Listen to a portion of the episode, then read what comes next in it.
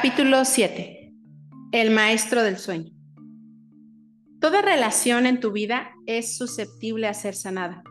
Toda relación puede ser maravillosa, pero siempre empezará por ti. Es necesario que tengas valentía para utilizar la verdad, para hablarte a ti mismo con la verdad, para ser completamente sincero contigo mismo. Quizá no es necesario que te muestres sincero con todo el mundo, pero puedes serlo contigo mismo. Quizá no seas capaz de controlar lo que ocurrirá a tu alrededor, pero puedes controlar tus propias reacciones. Esas reacciones guiarán el sueño de tu vida, tu sueño personal. Son tus reacciones las que te hacen sentir muy desdichado o muy feliz. Tus reacciones son la clave para tener una vida maravillosa. Si eres capaz de aprender a controlar tus propias reacciones, entonces podrás cambiar tus costumbres y cambiarás tu vida. Eres responsable de las consecuencias de todo lo que haces, piensas, dices y sientes. Tal vez te resulte difícil comprender qué acciones provocaron una consecuencia determinada, qué emociones, qué pensamientos, pero lo que sí ves es la consecuencia, porque bien la estás sufriendo o estás disfrutando de ella. Controlas tu sueño personal mediante las elecciones. Comprueba si las consecuencias de tu elección te resulta satisfactoria o no. Si es una consecuencia que te permite disfrutar, entonces sigue adelante, perfecto.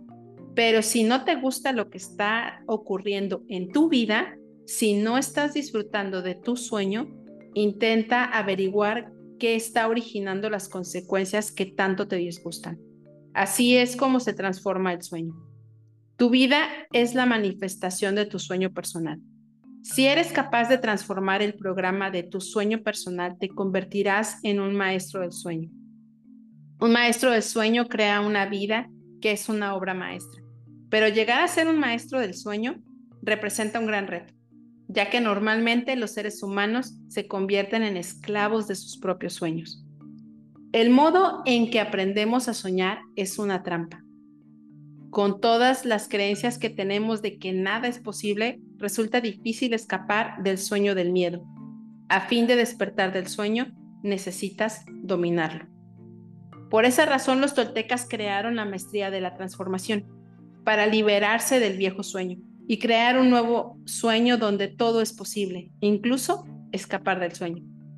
En la maestría de la transformación, los toltecas dividen a la gente en soñadores y en cazadores al acecho.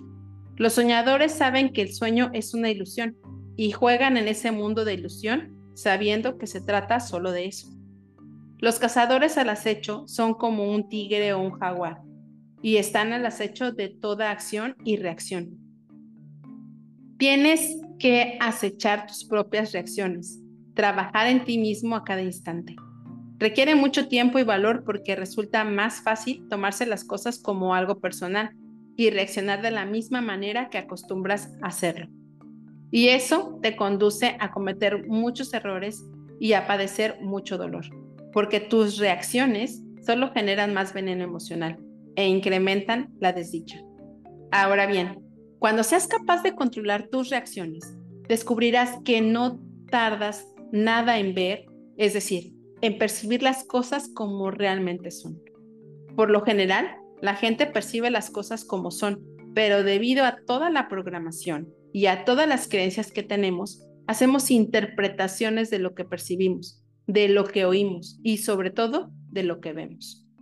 Existe una gran diferencia entre ver de la manera en que la gente ve en el sueño y ver sin establecer juicios tal como es. La diferencia reside en el modo en que reacciona tu cuerpo emocional frente a lo que percibes.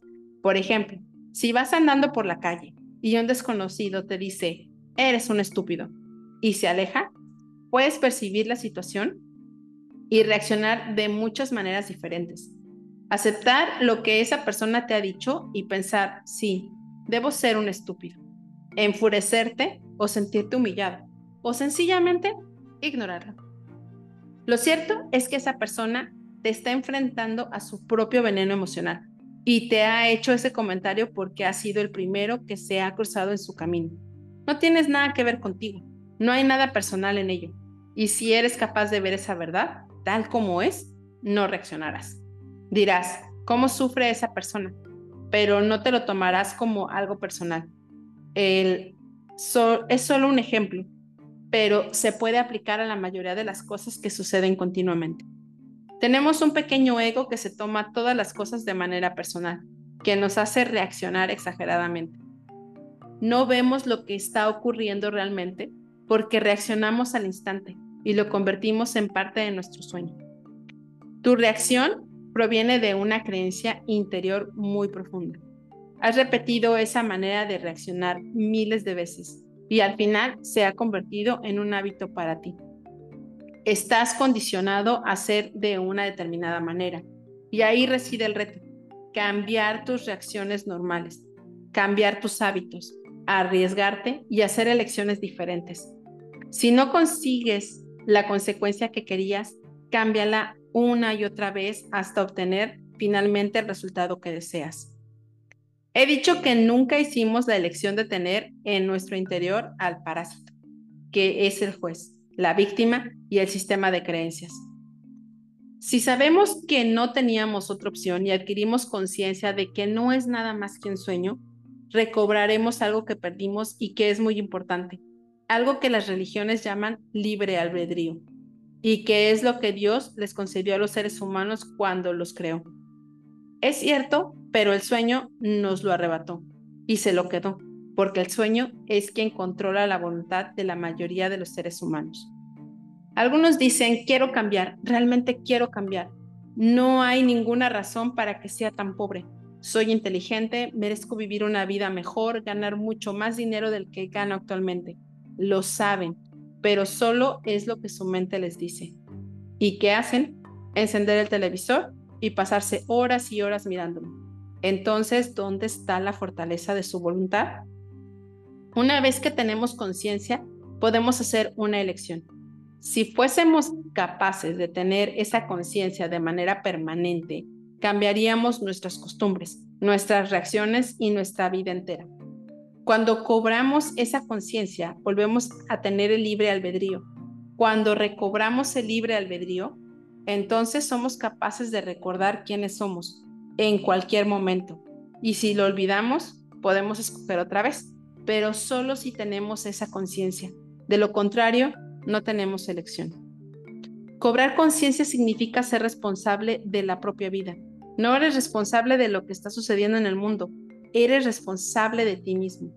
No fuiste tú quien hizo el mundo tal como es. El mundo ya estaba como es ahora antes de que tú nacieras. No viniste aquí con la gran misión de salvar al mundo y de cambiar la sociedad, pero indudablemente viniste con una gran misión, una misión importante. La verdadera misión que tienes en la vida es hacerte feliz. Y a fin de ser feliz, debes examinar tus creencias, la manera que tienes de juzgarte a ti mismo, tu victimismo. Sé completamente sincero con respecto a tu felicidad. No proyectes una falsa impresión de felicidad diciéndole a todo el mundo, mírame, he triunfado en la vida, tengo todo lo que quiero, soy muy feliz, cuando no te gustas. Todo está ahí para nosotros, pero lo primero que necesitamos es tener la valentía de abrir los ojos, de utilizar la verdad y de ver las cosas como son en realidad. Los seres humanos están muy ciegos y la razón de tanta ceguera es que no quieren ver. Por ejemplo, una mujer joven conoce a un hombre y de inmediato siente una fuerte atracción hacia él. Tiene una subida de hormonas y lo único que quiere es a ese hombre. Todas sus amigas ven que el tipo, qué tipo de hombre es. Consume drogas, no trabaja, tiene todas las características que hace sufrir tanto a las mujeres. Pero cuando ella lo mira, ¿qué es lo que ve? Solo ve lo que quiere ver. Ve que es alto, guapo, fuerte, encantador. Se crea una imagen de él e intenta negar lo que no quiere ver. Se miente a sí misma. Realmente quiere creer que la relación funcionará. Las amigas le dicen, pero toma drogas, es un alcohólico, no trabaja. Y ella les contesta, sí, pero mi amor hará que cambie. Su madre no soporta a ese hombre, claro, y lo mismo le sucede a su padre. Los dos están preocupados por ella, porque ven a dónde la va a llevar el camino que ha tomado. Le dice, no es un hombre bueno, pero ella les responde, ¿me estás diciendo lo que tengo que hacer? Se enfrenta a su madre y a su padre, hace caso de sus hormonas y se miente a sí misma en un intento de justificar su elección. Es mi vida y voy a hacer con ella lo que quiera. Meses más tarde, la relación la devuelve a la realidad. La verdad empieza a aflorar y ella le culpa a él por las cosas que no quiso ver anteriormente. No hay respeto, la maltrata, pero ahora lo que más le importa es su orgullo. ¿Cómo va a volver a su casa y reconocer que su madre y su padre tenían razón? Con eso solo conseguirá que se sintiesen satisfechos. ¿Cuánto le va a costar a esa mujer aprender la lección? ¿Cuánto se ama a sí misma? ¿Hasta qué punto se va a maltratar? Todo ese sufrimiento se deriva de no querer ver, aun cuando las cosas se nos muestran claramente ante nuestros ojos. Por eso, cuando conocemos a alguien que intenta fingir que es mejor de lo que es y que a pesar de haberse puesto esa falsa máscara no puede ocultar su falta de amor, su falta de respeto, no queremos verlo ni oírlo. A eso se debe que un anciano profeta dijera una vez, no hay hombre más ciego que el que no quiere ver, y tampoco hombre más sordo que el que no quiere oír, y no hay hombre más loco que el que no quiere comprender. Estamos muy ciegos, lo estamos de verdad, y lo acabamos pagando. Ahora bien, si llegamos a abrir los ojos y ver la vida tal y como es, seremos capaces de evitar mucho dolor emocional esto no significa que no nos arriesguemos. Estamos vivos y necesitamos arriesgarnos. Y si fallamos, bueno, ¿qué pasa? ¿A quién le importa? Da lo mismo. Aprendemos y seguimos adelante sin hacer juicios. No necesitamos juzgar. No necesitamos culpar ni sentirnos culpables. Solo necesitamos aceptar nuestra verdad y proponernos un nuevo principio. Si somos capaces de vernos a nosotros mismos tal y como somos, habremos dado el primer paso hacia nuestra propia aceptación, hasta anular el rechazo de uno mismo. Desde el mismo momento en que somos capaces de aceptarnos como somos, todos los cambios son posibles. Todas las personas tienen un valor y la vida respeta ese valor, pero ese valor no se mide en dólares ni en oro, se mide en amor. Más que eso, se mide en el amor hacia uno mismo. Tu valor viene dado por la cantidad de amor que te sientes a ti mismo y la vida respeta ese valor. Cuando te amas a ti mismo, tu valor es muy alto, lo cual significa que tu tolerancia frente a los maltratos que tú mismo te infliges es muy baja. Es muy baja porque te respetas, te gustas tal y como eres y eso aumenta tu valor. Siempre que haya cosas en ti que no te gustan, tu valor será un poco más bajo.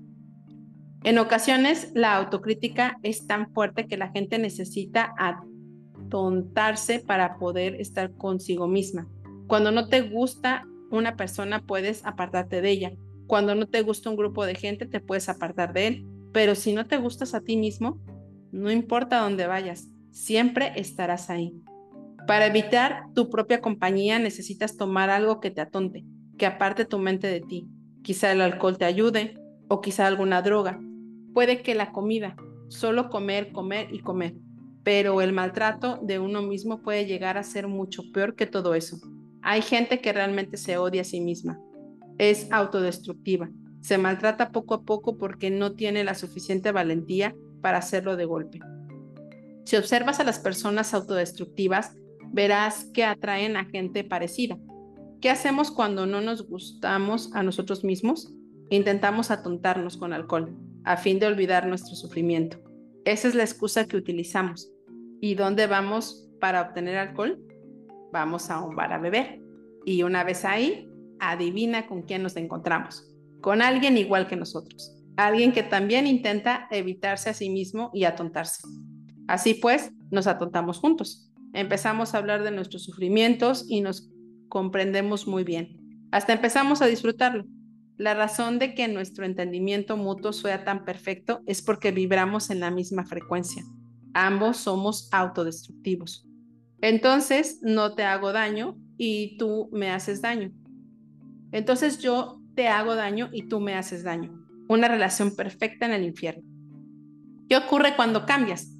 Por la razón que sea, ya no necesitas el alcohol. Ahora te sientes bien cuando estás contigo mismo y realmente lo disfrutas. Ya has dejado la bebida, pero tienes los mismos amigos y todos beben. Se embriagan, empiezan a sentirse más felices, pero tú ves claramente que su felicidad no es real. Lo que llaman felicidad es una rebelión en contra de su propio dolor emocional. En esa felicidad están heridos que se divierten causando dolor a otras personas y a sí mismos.